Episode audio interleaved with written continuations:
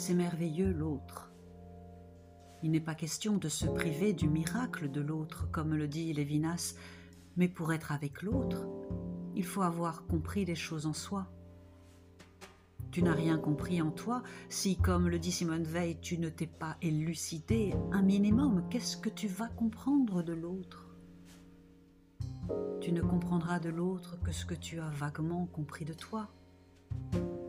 Tu n'as de sympathie avec l'autre que ce que tu as accepté de sympathie avec toi. Une véritable sympathie, pas une relation mondaine. Mon affection pour l'autre ne peut pas ne pas dépendre de ce que j'ai accepté d'aimer un peu en moi, car si je ne connais rien du tout de moi, et si je ne sais pas qui je suis, je vais être dans un tel état d'incertitude, de non-présence, que je ne vais rien voir dans l'autre. Car je vais voir dans l'autre, et là la phrase de Nietzsche est admirable, une confirmation de moi. Je vais l'utiliser, l'instrumentaliser pour en faire un spectateur et non une rencontre.